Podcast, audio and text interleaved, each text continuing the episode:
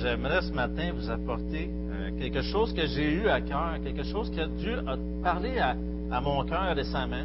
Je l'ai partagé avec mon église maison, mais euh, c'est ça, fait que dans le fond, ils vont déjà savoir un peu qu'est-ce qui s'en vient, mais j'ai élaboré un peu plus, donc j'aimerais ça vous présenter ça ce matin. Moi puis Amélie, récemment, on regardait euh, la télévision, surtout Amélie, quand elle a elle aime ça zapper. C'est là qu'on découvre des nouvelles émissions une nouvelle émission qu'on a découvert, c'est, ça s'appelle, on l'a vu en anglais premièrement, ça s'appelait Boss Undercover. Ils l'ont traduit en français, c'est Patron clandestin. C'est quoi le but de l'émission? C'est tout simplement que on voit qu'il y a une grande compagnie, il y a un patron qui est à la tête de cette grande compagnie-là, et le patron est appelé à aller travailler avec ses employés, mais d'une façon inconnue. Donc, les employés ne savent pas que euh, ce patron-là est parmi eux. Euh, on, s'imagine que le patron est habitué d'être dans sa paperasse, dans gérer la compagnie, mais là, il se ramasse d'une manière à travailler d'une façon manuelle. Donc, pas, il n'est pas euh, si habile que ça. ça. peut causer des drôles de situations. Puis, en même temps, le patron voit un peu comment sa, compagnie fonctionne. Des fois, quand il est en haut de la compagnie, peut-être que tu ne vois pas tout ce qui peut se passer dans ta compagnie en tant que telle. Fait ça lui permet de voir ce qui se passe. C'est là qu'il fait des découvertes, un peu comme des bons et des mauvais employés. On voit qu'il y a des employés que, malgré leurs difficultés personnelles, euh, ils ont un beau cœur, ils ont des belles valeurs. Quand ils travaillent, ils veulent travailler pour la compagnie, puis ils veulent bien faire les choses. Puis, ce qui est drôle aussi, c'est à la fin, les employés sont appelés au bureau de ce patron-là. Puis là, quand les employés se demandent qu'est-ce qui se passe, pourquoi on est appelé au bureau du, grand boss, ben, c'est là qu'ils découvrent que la personne avec qui ils travaillait, finalement, c'était le patron. Fait que là, il y a toutes sortes de réactions là aussi. Fait que c'est drôle de voir, oups, on n'aurait peut-être pas dû agir comme ça, ou euh, des fois, ça, ça peut nous faire réfléchir et dire, si mon patron ferait ça, si je ne connais pas, tout simplement, premièrement, mais s'il viendrait travailler avec nous, et si je ne le sais pas, ça ne fait pas une grosse différence, je travaille comme d'habitude, mais si je sais qu'il est là, est-ce que ça fait une différence dans nos vies? Est-ce qu'on va être porté à mieux travailler? Est-ce qu'on va faire mieux les choses? Est-ce que la manière de parler va être différente? C'est des bonnes questions à se poser. Drôle, à la fin de l'émission, ceux qui ont bien travaillé, ceux qui ont bien fait, qui ont bien passé le test, qu'on pourrait dire, souvent ils reçoivent des récompenses. Souvent, euh, c'est comme s'ils sont encouragés, parce que c'est sûr que ceux qui travaillent pour le boss, ne veulent pas, sont encouragés par le patron. Je trouve ça intéressant. Je me dis des fois, ça pourrait être bon parce que si les patrons verraient qu'est-ce qui se passe, ça pourrait provoquer des discussions. Ce matin, j'aimerais ça qu'on lise ensemble dans Néhémie 8. Vous pouvez tourner Néhémie 8. Ça va des versets 1 à 12. Je vais vous le lire.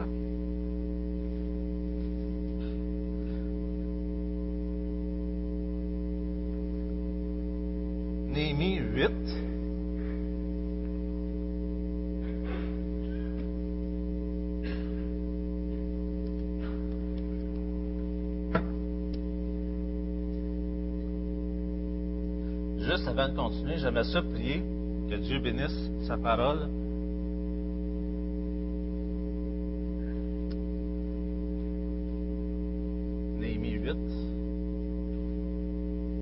juste avant les psaumes. Je vais prier.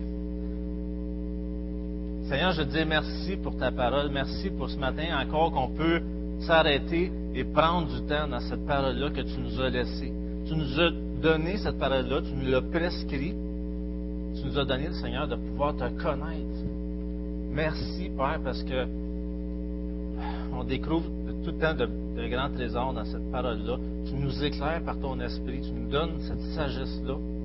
Seigneur, je te prie vraiment ce matin que tu puisses nous guider, nous aider à voir, toi, qu'est-ce que tu veux nous parler ce matin pour chacun de nous. Seigneur, je te prie vraiment de diriger pour ce temps-là. Sois avec moi, aide-moi à bien communiquer clairement qu'est-ce que tu veux que j'apporte ce matin. Et, euh, cœurs, ouvre nos oreilles à toi, Seigneur, s'il te plaît. C'est ton nom, ton Fils Jésus, je te demande. Amen. Néhémie 8, 1 à 12. Je vais vous lire ça, vous pouvez le suivre avec moi. Alors tout le peuple s'assembla comme un seul homme sur la place qui est devant la porte des eaux. Ils dirent à Esdras, le scribe, d'apporter le livre de la loi de Moïse, prescrite par l'Éternel à Israël. Et le sacrificateur Esdras apporta la loi devant l'assemblée, composée d'hommes et de femmes et de tous ceux qui étaient capables de l'entendre. C'était le premier jour du septième mois. Esdras lut dans le livre depuis le matin jusqu'au milieu du jour, sur la place qui est devant la porte des eaux, en présence des hommes et des femmes et de ceux qui étaient capables de l'entendre. Tout le peuple fut attentif à la lecture du livre de la loi. Esdras, le scribe, était placé sur une estrade de bois, dressée à cette occasion. Auprès de lui, à sa droite, se tenaient Matitia, Shema, Anaja, Uri, Ilkija et Maaseja. Et à sa gauche, Pédaja, Michaël, Malkija, Hachum, Ashbadana, Zacharie et Meshulam. Ça pratique la prononciation. Esdras ouvrit le livre à la vue de tout le peuple, car il était élevé au-dessus de tout le peuple. Et lorsqu'il l'eut ouvert, tout le peuple se tint en place. Esdras bénit l'Éternel, le grand Dieu, et tout le peuple répondit en levant les mains, Amen, Amen. Ils s'inclinèrent et se prosternèrent devant l'Éternel, le visage contre terre. Josué, Bani, Chérébia, Jamin, Akub, Jabetaï, Odija, Maaseja, Kélita, Azalia, Josabad, Anan, Pélaja et les Lévites expliquaient la loi au peuple et chacun restait à sa place.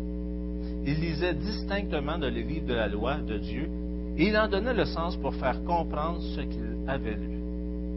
Néhémie, le gouverneur, Esdras, le sacrificateur et le scribe, et les Lévites, qui enseignaient le peuple, dirent à tout le peuple, ce jour est consacré à l'Éternel, votre Dieu. Ne soyez pas dans la désolation et dans les larmes, car tout le peuple pleurait en entendant les paroles de la loi. Il leur dit, allez, mangez des viandes et buvez des liqueurs douces, et envoyez des portions à ceux qui n'ont rien à préparer, car ce jour est consacré à notre Seigneur. Ne vous affligez pas, car la joie de l'Éternel sera votre force. Les Lévites calmaient tout le peuple en disant, Taisez-vous, car ce jour est saint, ne vous affligez pas. Et tout le peuple s'en allait pour manger et boire, pour envoyer des portions et pour se livrer à de grandes réjouissances, car il avait compris les paroles qu'on leur avait expliquées. Ici, j'aimerais ça m'arrêter sur juste quelques mots. J'aime ça des fois arrêter sur quelques mots, des, des fois qui en dit beaucoup. Au fin de verset 10, ça nous dit La joie de l'Éternel sera votre force. Dans d'autres versions, c'est est votre force. Donc, la joie de l'Éternel est votre force. Donc, juste pour faire un peu le contexte, là, on voit un, Israël qui vient de, de 70 ans de captivité en Babylone, parce qu'ils ont désobéi à l'Éternel, ils se ramassent en Babylone. 70 ans après, une nouvelle génération, il y avait encore quelques personnes qui avaient connu la déportation, mais la plupart étaient une nouvelle génération. Suite à ça, ils reviennent à Jérusalem. Il y a trois groupes qui reviennent. Ça se passe sur trois groupes, 50 000 personnes. Ça se fait premièrement sur Zorobabel, Esdras et Néhémie. Zorobabel revient pour construire le temple. Dans un deuxième temps, un peu plus tard, Esdras revient. Lui s'occupe plus du côté spirituel. C'est un scribe, un sacrificateur. Et Néhémie, finalement, revient avec un autre groupe de personnes. Et lui s'occupe de construire la muraille. Au travers de tout ça, il y a du découragement, il y a des épreuves, euh, il y a du monde qui se moque d'eux autres, euh, il y a toutes sortes de choses qui, poussent, qui les poussent à les décourager.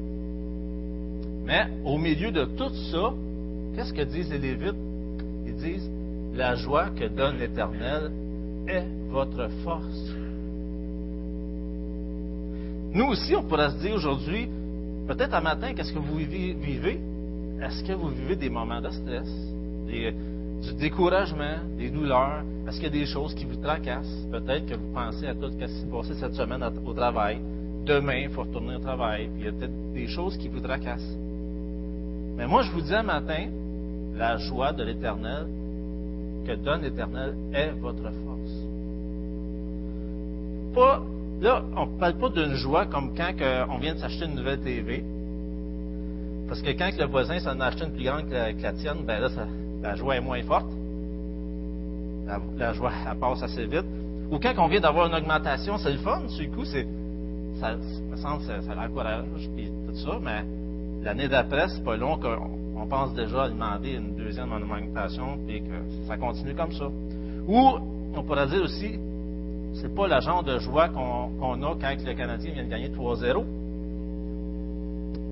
Parce que la, game d'après, mettons, s'ils perdent 6-0, cette joie-là est moins présente. Elle est passée assez vite. Ici, la joie que parle dans la Bible, c'est une joie, comme qui nous dit dans Jean 15, 11, une joie qui est parfaite, une joie que notre Jésus qui nous a dit qu'il va nous donner une joie parfaite. C'est une joie qui est débordante, 2 Corinthiens 8, 2. Une joie qui est constante, 2 Corinthiens 6, 10. Malgré qu'ils ont vécu des épreuves, ceux qui ont écrit le Nouveau Testament avaient cette joie-là. 1 Thessaloniciens 5, 16, Paul nous dit Soyez toujours joyeux.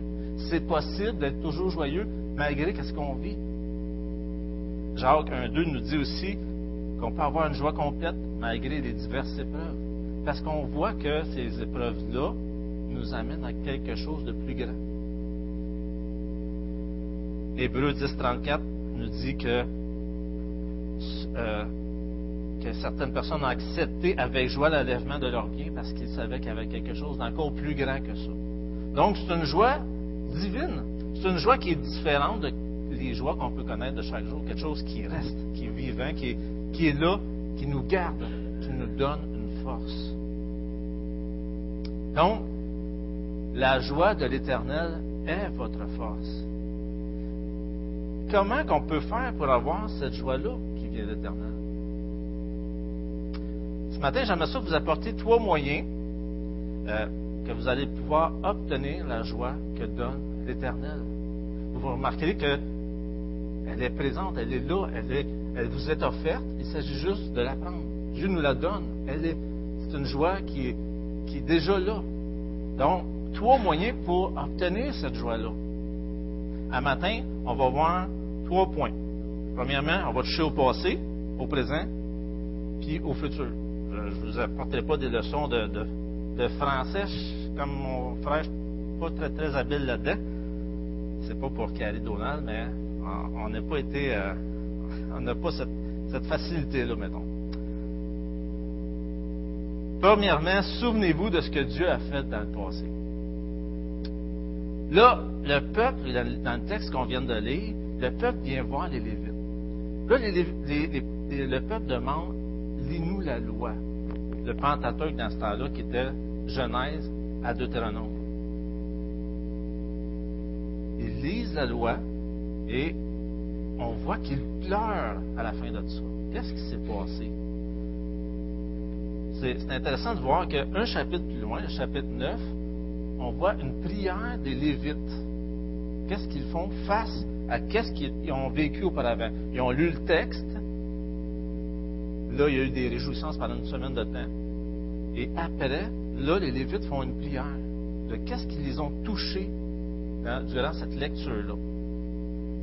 Je vais survoler juste le chapitre 9, vite, vite, juste pour montrer qu'est-ce qu'ils ont vu, qu'est-ce qui les a touchés, qu'est-ce qu'ils ont apporté à pleurer. Donc, on voit au, chapitre 9 qu'ils ont certainement commencé à lire par la Genèse. Sûr qu'au début, on, se rappelle un peu de l'histoire de la Genèse, que toute la création, tout ce que Dieu a fait pour faire la terre, l'être humain, tous les premiers peuples, Noé, toutes ces histoires-là, certainement qui ont passé au travers, jusqu'à temps qu'arrive à Abraham. Là, on voit que au verset 8 du chapitre 9, Dieu choisit Abraham parce qu'il a été trouvé fidèle. Là, certainement, ça devrait les toucher un peu plus parce que c'est leur peuple. C'est une fierté. C'est, Abraham, c'est celui qui, est le père des Juifs, des, Israélites.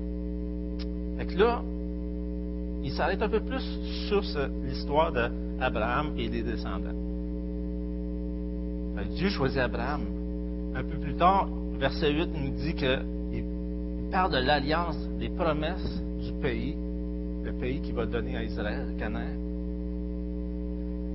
À la fin du verset 8, il dit Et tu as tenu ta parole, car tu es juste. Il commence à, montrer que Dieu a fait des grandes choses. Remarquez bien au, courant de tous les versets qui viennent, comment il élève Dieu dans tout ça. Au verset 9, Dieu voit l'affliction en Égypte. Il voit que Israël est en Égypte, et ils souffrent, ils sont esclaves. Verset 10, Dieu opère des prodiges contre Pharaon. Des grands prodiges, c'est pas n'importe quoi. certainement qu'il se souvenait de ça. Au verset 11, il a fendu la mer pour qu'Israël passe au travers et que l'armée de Pharaon soit engloutie dans cette mer-là. Après ça, il parle au verset 12, tu les guidas dans une colonne de nuée pour le jour et une colonne de feu pour la nuit. Ça doit être assez spécial de voir ça. Verset 13. Tu descendis sur la montagne du Sinaï. Tu leur parlais du haut des cieux et tu leur donnais des ordonnances justes, des lois de vérité, des préceptes et des commandements excellents. Qu'est-ce qu'ils venaient de lire? Dieu leur avait donné. C'est quelque chose de spécial qu'ils ont là. Il a utilisé Moïse au verset 14. Verset 15. Quand ils ont eu soif, qu'ils ont eu faim, Dieu leur a donné la manne, qui était du pain, et a fait sortir de l'eau d'un rocher. Verset 15 aussi, on voit que Dieu leur donne de, la possession de ce pays-là, Canaan. Mais si on arrête au verset 16, regardez le premier grand mais, M-A-I-S. Mais nos pères se livrèrent à l'orgueil et raidirent leur cou ils n'écoutèrent point des commandements. Et là, ça continue. Mais juste pour dire, ils viennent d'élever Dieu. Ils viennent de voir, de montrer comment que Dieu est fidèle, comment Dieu a fait des grandes choses. Mais, mais, Israël a décidé de ne pas obéir à Dieu, de ne pas le suivre.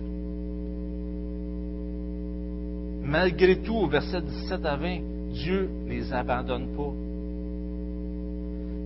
Malgré tout, pendant les 40 ans, Dieu les accompagne. Ils ont manqué de rien. Le vêtement s'est pas usé. Leurs pieds ne sont pas enflés parce qu'ils marchaient pendant tout ce temps-là dans, le désert. Suite à ça, après les 40 ans, au verset 22, on voit que Israël a pris possession du pays. Il a humilié des rois sous Israël. Verset 23, il a multiplié leurs fils. Israël est devenu très nombreux comme la promesse qui avait été donnée à Abraham, tu vas avoir, euh, des fils comme, comme si tu pourrais compter des étoiles, tu vas avoir autant d'enfants que ça. C'est une promesse que Dieu avait faite à Abraham. Au verset 25, on voit que toutes ces choses-là étaient données, puis à la fin, on voit que c'est écrit par ta grande bonté. Ils réalisent que Dieu était bon avec eux autres. Verset 26, qu'est-ce qui se passe? Le premier mot, Encore, encore, ils se soulevèrent, ils se révoltèrent contre toi. Ils se jetèrent, ils jetèrent ta loi derrière leur dos. Ils tuèrent les prophètes qui les conjuraient de revenir à toi. Ils se livrèrent envers toi de grands outrages. C'est comme encore, pourquoi? Pourquoi ils ont fait ça? certainement, nous autres, on aurait fait pareil. Mais on voit vraiment les contrastes. Verset 27. Dieu les abandonne à leurs ennemis. Puis là, qu'est-ce qui arrive? C'est le temps des juges. Là, l'histoire des juges, c'est euh, ils abandonnent Dieu. Là, ils se ramassent dans la misère. Ils demandent à Dieu Aide-nous, aide-nous. Dieu les libère par un juge. Puis là, ça tombe un temps tranquille parce que là, Dieu devient les libérer. Mais là, dans ce temps tranquille-là, ils abandonnent Dieu. Ça recommence. Là, il y a un autre, peuple qui vient comme prendre, euh, comme assiéger Israël.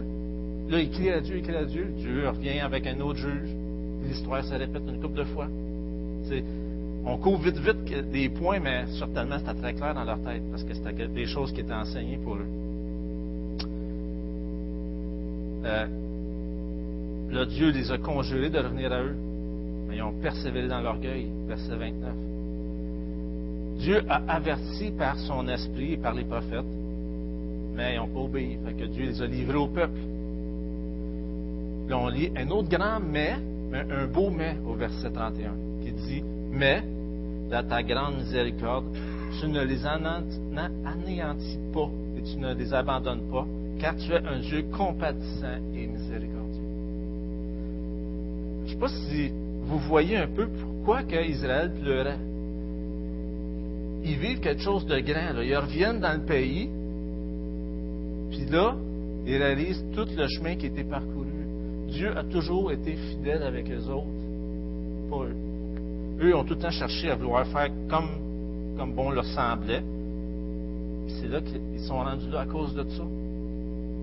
Si on compare vite, vite, 25, 9, 25, qui dit Ils devinrent maîtres de villes fortifiées et de terres fertiles. Ils possédèrent des maisons remplies de toutes sortes de biens, des citernes creusées, des vignes, des oliviers, des arbres fruitiers en abondance. Ils mangèrent, ils se rassasièrent, ils s'engraissèrent, ils vécurent dans les délices par ta grande bonté. Là, sauter une coupe de versets, verset 35. Pendant qu'ils étaient les maîtres au milieu des bienfaits nombreux que tu leur accordais dans le pays vaste et fertile que tu leur avais livré, ils ne t'ont point servi, ils ne se sont point détournés de leurs œuvres mauvaises.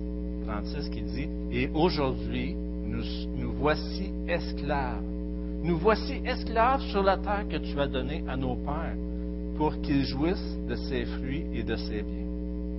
Elle multiplie ses produits pour les, rois auxquels tu nous as assujettis à cause de nos péchés. ils dominent à leur gré sur nos corps et sur nos bétails, et nous sommes dans une grande angoisse. Voyez-vous la différence? Le choc était là. là. C'est pas à cause de Dieu qu'est-ce qui s'est passé. Là. Dieu était fidèle dans tout ce, que, tout ce qui s'est passé.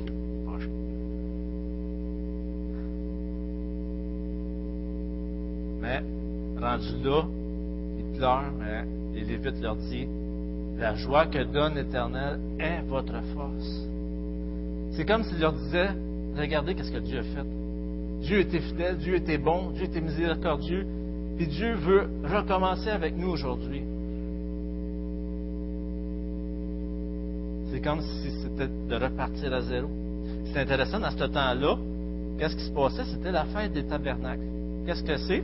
C'est tout simplement, pendant une semaine de temps, ils, dormaient sous des tentes.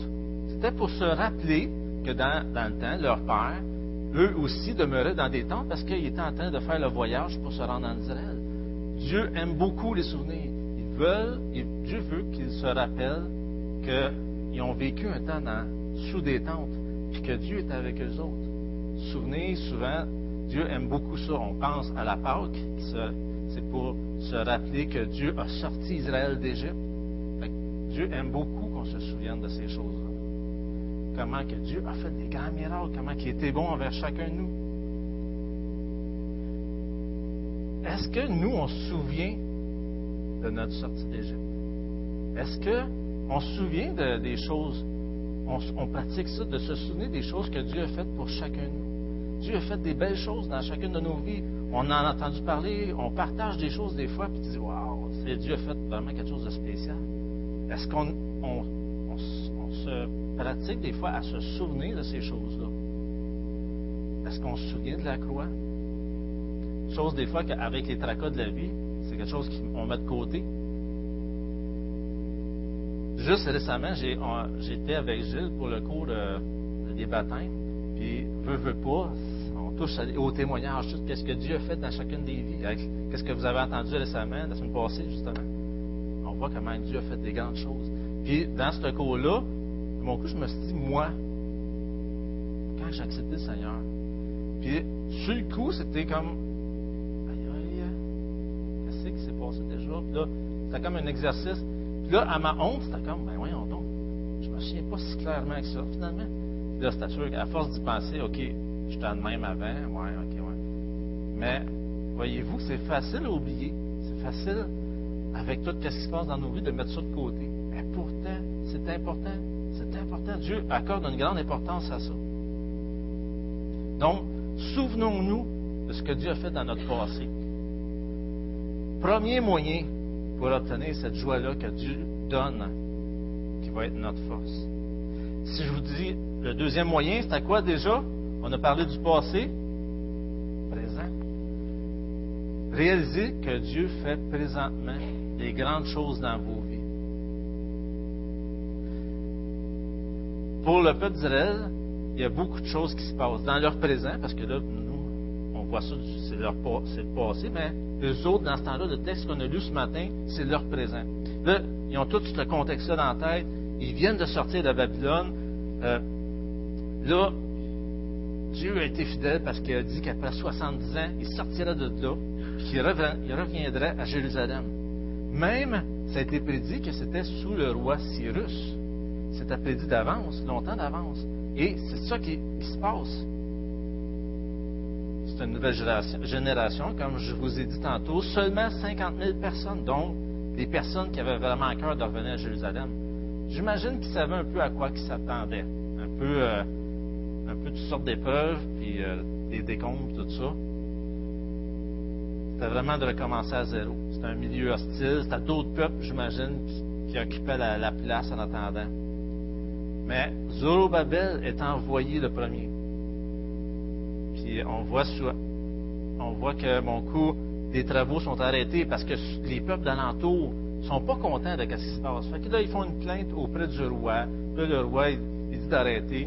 Mais finalement, mon coup, Dieu envoie Agé, des prophètes qu'on connaît, qu'on a dans nos Bibles, Agé et Zacharie. Il les envoie pour les encourager à continuer. Il y a encore des, épreuves. Il y a des personnes qui ne veulent pas ça. Fait que là, il envoie une autre plainte à Darius, le roi. Mais là, Darius fait des recherches.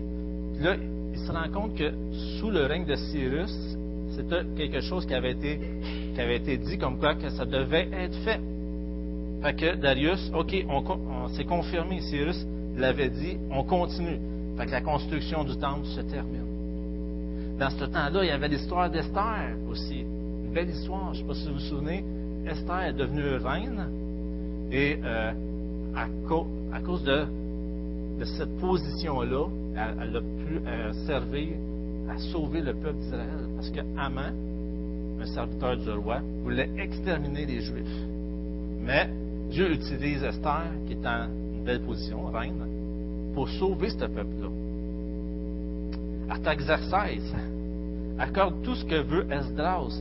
Esdras, c'est la deuxième personne qui est envoyée. Donc, lui s'occupe plus, du côté spirituel. Dans ce temps-là, les Juifs s'unissaient avec les païens. Là, Esdras dit non, ça ne marche pas. Selon la loi, selon qu'est-ce que Dieu demande, il ne faut pas faire ça. Fait qu'il fait une réforme. Artaxerxès envoie Néhémie. Néhémie, lui, est là pour la muraille. Il avait à cœur Jérusalem. Sambala et Tobija, ils s'opposent à ça. Euh, mais malgré tout ça, la muraille est finie en 52 jours. Dieu bénit. On voit Zorobabel qui fait partie de la lignée messianique. On voit un Esdras qui est un scribe et un sacrificateur qui, qui est versé dans les Écritures. On voit un Néhémie qui est un gouverneur, un organisateur qui a à cœur Jérusalem. Donc on voit une Jérusalem qui renaît juste pour vous mettre un peu dans le contexte, un bon coup, dans la prière du euh, chapitre 9, verset 10, ça nous dit Suffit paraître ta gloire comme elle paraît aujourd'hui. Pour eux, le temps qu'ils vivaient là, c'était glorieux. C'était vraiment quelque chose, même si ce n'était pas aussi glorieux que dans le temps de Salomon, le moment qu'ils vivaient là, c'était quelque chose de spécial. Ils voyaient vraiment que Dieu avait béni, qu'il avait fait quelque chose de grand. Oui, le peuple d'Israël pouvait se sentir petit, faible, esclave. Euh, il y avait toutes sortes de peuples alentours qui pouvaient les menacer. Mais Dieu veut qu'ils réalisent qu'est-ce qui se passe présentement. Malgré tout ça, il avait perdu le, pays, mais là, il y, avait, une ville, il y avait une muraille. Mais Dieu veut que, regardez qu'est-ce qui se passe, regardez qu'est-ce que je fais.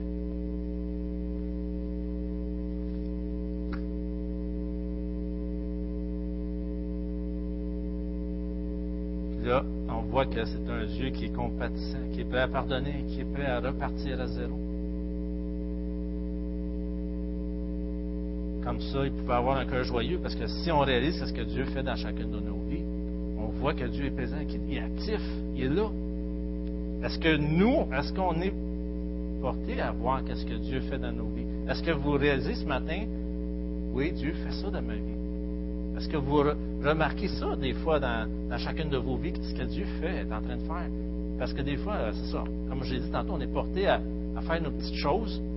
Puis une fois de temps en temps, ah oui, Dieu, c'est vrai. Dieu continue de faire des choses, même si on n'y pense pas. Est-ce qu'on se tient au courant de ce que Dieu fait? Est-ce que vous êtes capable de dire présentement, là, oui, je veux dire merci à Dieu parce que ça dans ma vie, Dieu fait ça dans ma vie. Est-ce que vous êtes capable ce matin? Ça me fait penser un peu, c'est normal pour des enfants, dans un sens, d'être ingrats. Souvent, les enfants, c'est Ah, moi, j'ai pas ça, j'ai pas ça. Mais ils ne réalisent pas tout ce qu'ils ont d'autre alentour de ça. Là, c'est comme nous autres, il faut leur rappeler Regarde, t'as ça, puis ton frère, il l'a pas. Bon coup, euh, c'est facile pour eux autres de dire Ah, moi, je l'ai pas, puis ils se comparent. Puis là, à l'école, ils ont ci, puis à l'école, ils ont ça. Ben, regarde, on peut pas tout avoir, mais regarde, t'as ça. On est comme des enfants ingrats, des fois aussi, avec ce grand Dieu-là. réalisons qu'est-ce que Dieu fait dans chacune de nos vies présentement.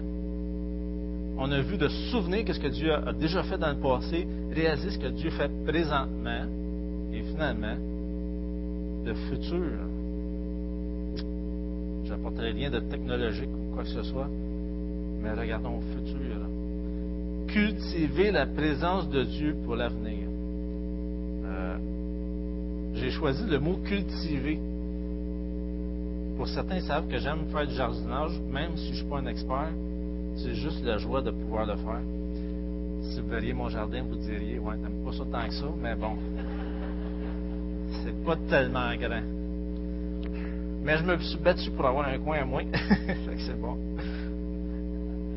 En ville, c'est pas tout le temps euh, évident. Cultiver. Qu'est-ce que je veux dire par là? C'est qu'est-ce qu'on fait quand on cultive? On prend une graine, on prépare la terre, on la sème, euh, on enlève toutes les mauvaises herbes, on l'arrose, on en prend soin. Puis mon coup, il sort de quoi? Puis là, on, on prend soin de cette plante-là.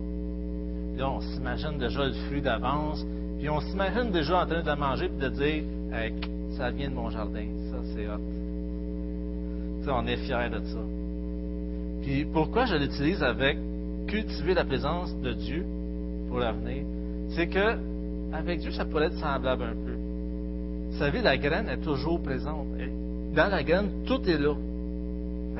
Dans le fond, tous les fruits qui vont en sortir, tout est déjà présent dans la graine. Souvent, dans notre vie, on ne réalise pas que Dieu est là. Dieu est là. Mais c'est comme si on bon, si on s'en occupe pas de la plante, mais on ne réalise pas que est là. De la même manière, cultiver la présence de Dieu, c'est d'en prendre soin prendre soin que, dans le fond, prendre soin de nous, de dire, regarde, Dieu est présent. Oui, Dieu est là. Se le rappeler que dans le travail, ben, tu te dis, bon, oui, c'est vrai, merci Seigneur, parce que je sais que tu es là, tu m'accompagnes. Donc, c'est ça que je veux dire par cultiver la présence de Dieu pour l'avenir. Je parle du futur. Futur, je ne veux pas parler dans 10 ans, 20 ans, mais là, là. Dans 5-10 minutes, dans une demi-heure, dans une journée, un présent qui est quand même encore assez proche de nous. On est capable d'avoir un impact sur ce, futur-là. Au chapitre 9, verset 16, ça nous dit Mais nos pères se sont livrés à l'orgueil et ont redit leur coup. Ils n'écoutèrent point tes commandements. Eux autres, dans leur présent, ils ont choisi de se livrer au péché, à l'orgueil. C'est une décision, c'est un choix et on connaît les conséquences. Leur futur, notre passé, on sait qu'est-ce qui est arrivé. Ça a suivi. Je veux pas, ça suit nos décisions. Là, les Israélites, pour se remettre dedans dans le contexte, ils ont fini de faire le mur. Ils demandent la lecture de la loi. Ils réalisent que les choix de leur père c'était pas très bon. Puis, qu'est-ce que ça l'a entraîné? Fait que là, on voit au verset 9 chapitre 8 qu'ils ont compris puis ils pleurent. Juste par les pleurs, on réalise qu'ils ont compris de quoi qui n'a pas marché avec leur père. Fait que là, bon, là, ils ont compris quelque chose. Ils ont compris une leçon. Ils ont voulu changer l'histoire de leur vie, du peuple d'Israël. Ils ont voulu mettre fin à ça. Comment ils ont fait ça? Ils ont cultivé la présence de Dieu. Ils ont fait, on voit que pendant les sept jours qu'ils ont eu la fête, cette fête-là, à chaque jour, ils lisaient la parole de Dieu. À la fin de au chapitre 9, ils ont relu la parole de Dieu. Ils ont changé des choses dans leur vie parce que, en lisant la parole de Dieu, en t'apercevant que Dieu est là, tu réalises souvent que tu as des choses dans ta vie qui ne marchent pas. Fait que là, ils ont corrigé des choses, ils ont demandé pardon.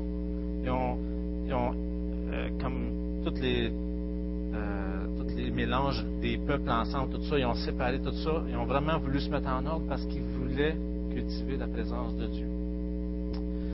Ils ont observé la loi. Puis, qu'est-ce qu'ils ont fait? Ils ont fêté Dieu. Pourquoi pas? Fêter Dieu. Dans le fond, c'est de réaliser qu'est-ce que Dieu a fait. C'est, une belle occasion de, de, se rappeler qu'est-ce que Dieu fait, puis de voir que Dieu est présent, pour que notre avenir soit touché par ça. Ils se sont souvenus, comme on a vu, puis ils ont réalisé aussi, comme on a vu. Puis à la fin de la prière, du chapitre 9, qu'est-ce que c'est? On voit au verset 38, Pour tout cela, nous contractâmes une alliance pour que nous-mêmes par écrit, et nos chefs, nos lévites et nos sacrificateurs y apposèrent leur sceau. Donc, ils ont appris de leur leçon, puis là, ils disent, moi là, je veux pas que ça se répète. Il y a de quoi qu'il faut faire, là. On sait qu'on a une tendance à se rebeller. Il y a de quoi qu'il faut faire pour changer cette attitude-là, cette, manière d'agir-là. Ils ont compris, là, il faut faire de quoi? Aujourd'hui, vous êtes en train d'écrire votre futur.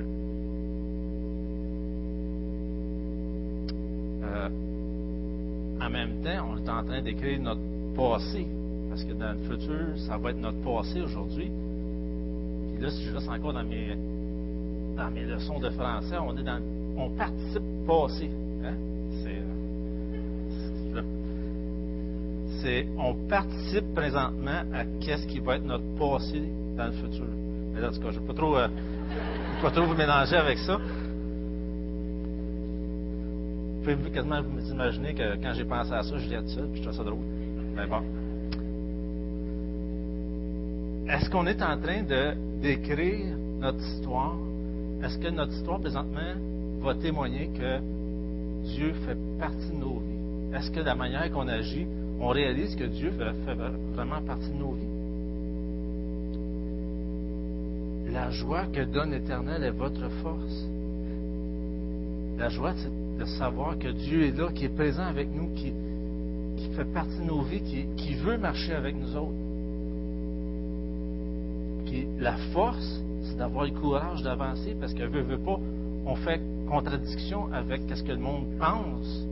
On fait contradiction avec euh, la manière, nos tracas, tout ça. Ça nous prend du courage pour passer au travers.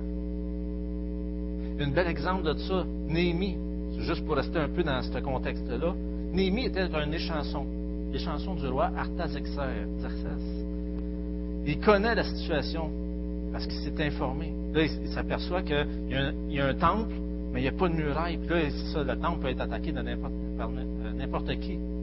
Là, là, on voit Néhémie 1.5 qui dit Ô Éternel, Dieu des cieux, Dieu grand et redoutable, toi qui gardes ton alliance et qui fais miséricorde à ceux qui t'aiment et qui observent tes commandements. Voyez-vous qu'il cultive la présence de Dieu.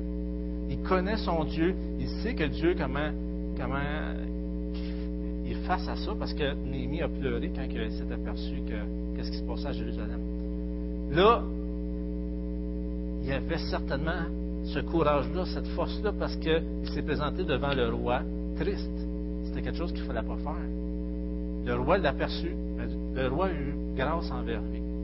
Et Néhémie, qu'est-ce qui arrive? C'est que Là, il explique la situation. Néhémie était prête. Il savait que son Dieu pouvait faire quelque chose. Il a cultivé la présence de Dieu. Puis là, en plus, quand euh, le roi lui demande Qu'est-ce que je peux faire pour toi? Néhémie était déjà toute prête. Il avait déjà sa liste. Je vais avoir besoin de tant de bois, de tant de choses. Je vais avoir besoin de. Fait que, voyez-vous que d'avance, il savait que son Dieu pouvait faire quelque chose. Pour qu'il se prépare comme ça, il savait que Dieu était avec lui. Que Dieu lui avait mis à cœur. Que Dieu marchait avec lui. Là, il arrive à Jérusalem, commence à construire la muraille. Tobija et Sambala se moquent de lui, tout ça. Et qu'est-ce qu'il répond à ces deux personnes-là? Le Dieu des cieux nous donnera le succès. Nous, ses serviteurs, nous nous lèverons et nous bâtirons. Voyez-vous que malgré les épreuves, ils savaient que Dieu était à côté de lui, que Dieu marcherait avec eux. Ne sais pas si vous comprenez ce que j'essaie de communiquer par cultiver la présence de Dieu. On voit que dans le passé, Israël ne cultivait pas cette présence-là quand il était rebelle parce que sinon il aurait agi autrement. Notre futur va être influencé par qu'est-ce que vous allez faire présentement, si vous cultivez ou non cette présence-là de Dieu. Est-ce que ce matin, vous croyez que Dieu est ici présent, ici? Des fois, de le réaliser, ça peut faire toute une différence dans nos vies. Si on croit-tu vraiment ça?